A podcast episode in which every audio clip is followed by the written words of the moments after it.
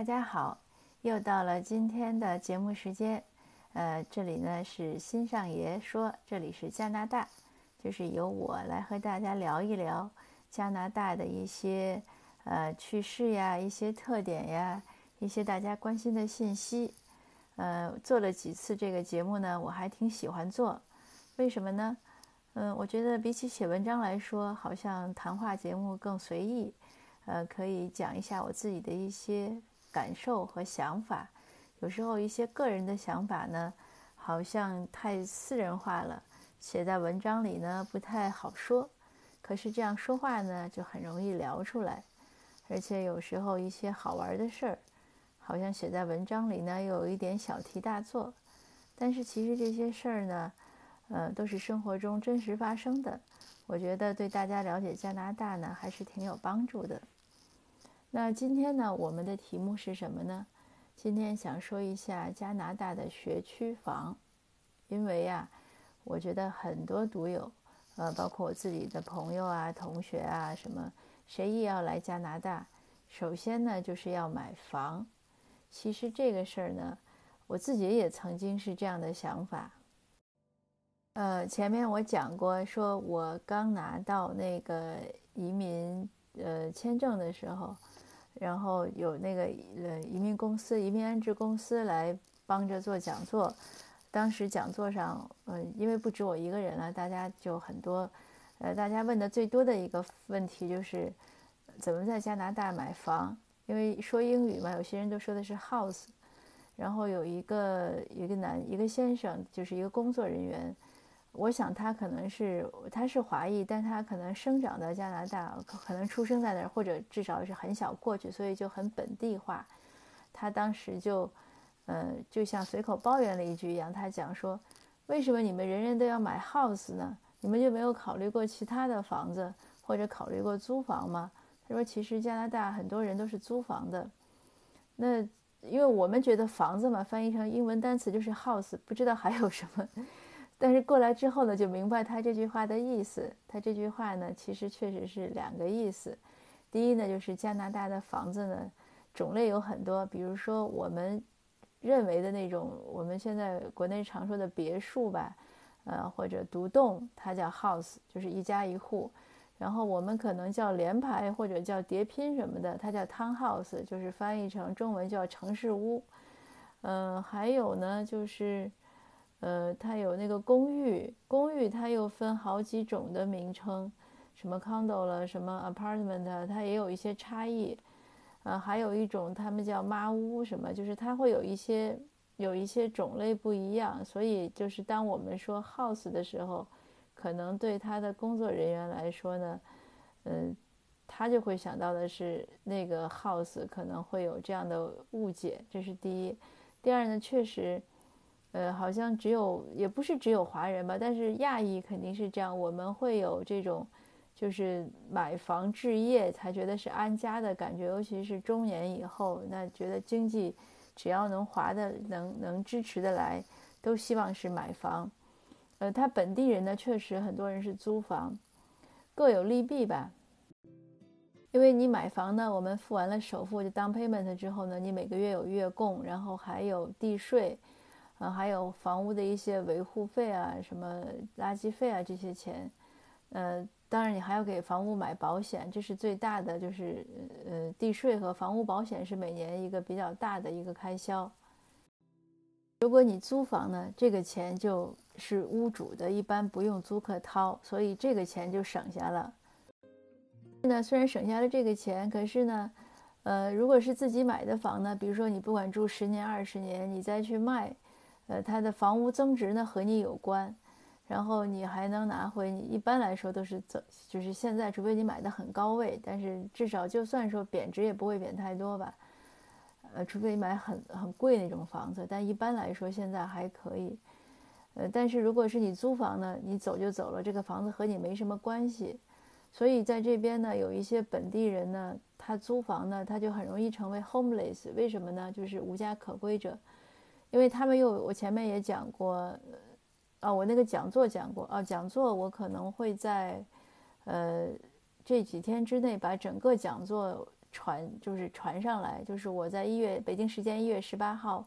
我做了一个一个半小时的讲座，微信群里分享，就是讲加拿大财商，就是一些对金钱的观念，以及学校对这个财商教育的问题和这个文化问题啊，和呃，当然我落脚点是谈家长的成长。但是其实是谈，其实就是每个人的成长和文化冲突你怎么解决，是这样的一个讲座。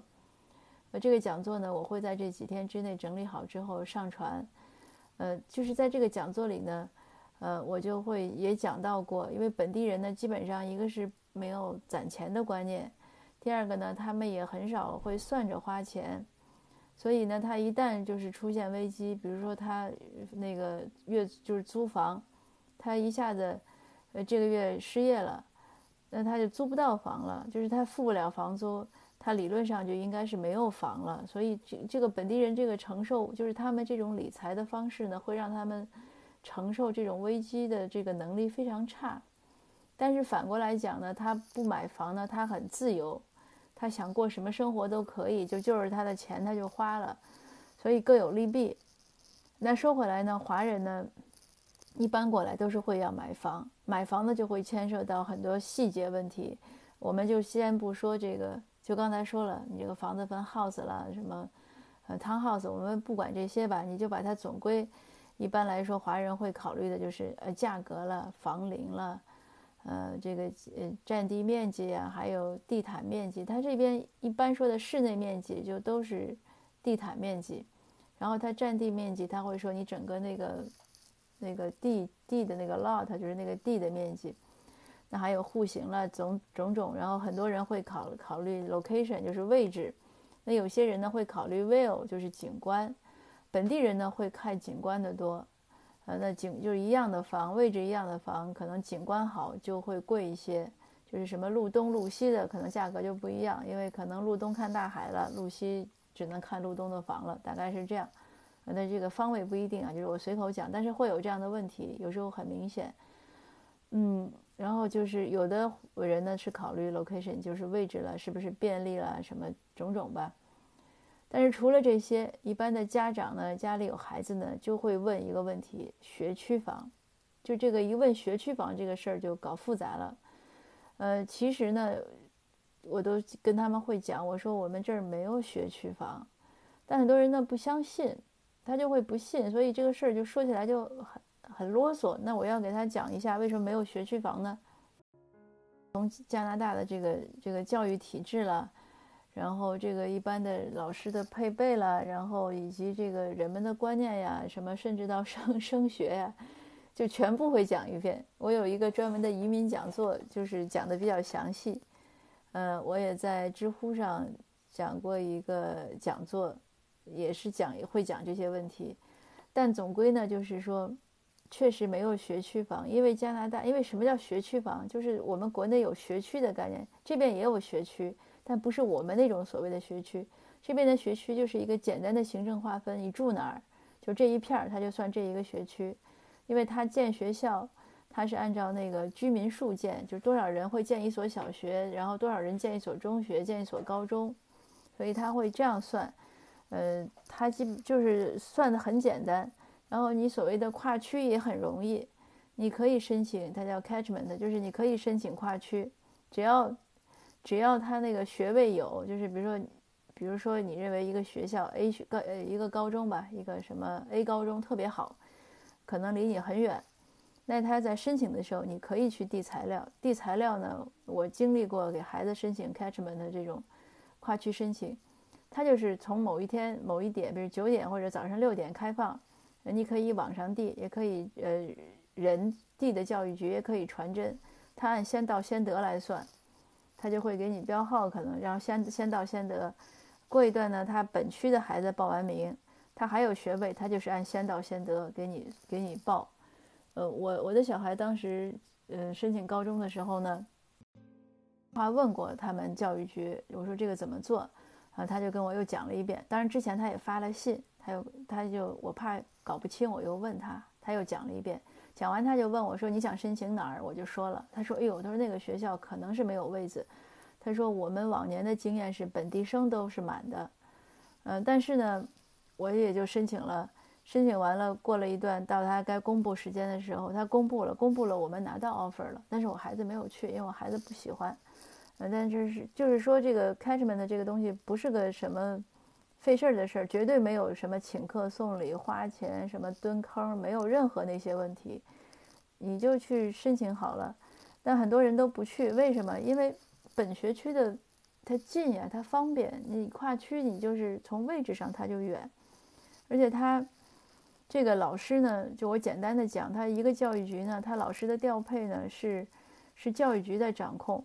那教育局会会有，就是他会有意的给你调，所以这些老师不存在说哪个学校就有好老师，哪个学校没有。据说。呃，这个我自己没有调做过调研，但是我看到过文章讲说，他甚至会有意会照顾一些，比如说周围，就是他这个学区，如果你一定要说有什么关系，那就是和家长的这个周围的收入有关系，这个是这个是一个客观存在的，因为一个片它的房子价格和他的收入是有关，那你可能在一个房价稍微低一些的地方，家长的收入就低。那有的人反而说，这样的学校呢，教育局会一定会派更好的老师。呃，我是看过这样的文章，但是我没有调查过。但是因为我自己接触很多就是四五所高中的老师，因为我很多同学啊、朋友的孩子过来留留学，他们申请了不同的高中，我都是他们的监护人，那我就会和不同的学校有打交道。我看来真的是我的感受，真的是没有任何差别。然后这些学校呢，这个你如果说申请大学呢，它和学校也没什么关系，呃，它因为它不用考试嘛，它就是申。那反而有的时候还有人说，你那个学校如果大家都不爱上大学，你是个爱学习的孩子，你去了之后反而容易拿高分，为什么呢？因为分数是老师给嘛，他有个周围的参参考，所以不管怎么说吧，嗯。我确实这么多年来没有感受到明确的学校的差别。另外呢，他教育局呢考虑的也很均衡，就是像我们高中，它每个高中都有独特的一个计划，有的是呃 AP 多一点，有的是 IB，有的是什么就是一些天才班呀，或者是什么文体项目，他特意分散到各个高中。所以如果你有什么特长，那你就会去上你需要的那个高中。它其实也是。做了一个一个资源学生资源的平衡，呃，那今天呢，这个这个部分呢，就先分享到这儿。就是说，呃，如果你来加拿大要定居，那我觉得是没有学区房的这种这种概念。下一节呢，我们可以再从其他角度来分享分析一下这个问题。嗯，好，谢谢您的收听，那明天再见。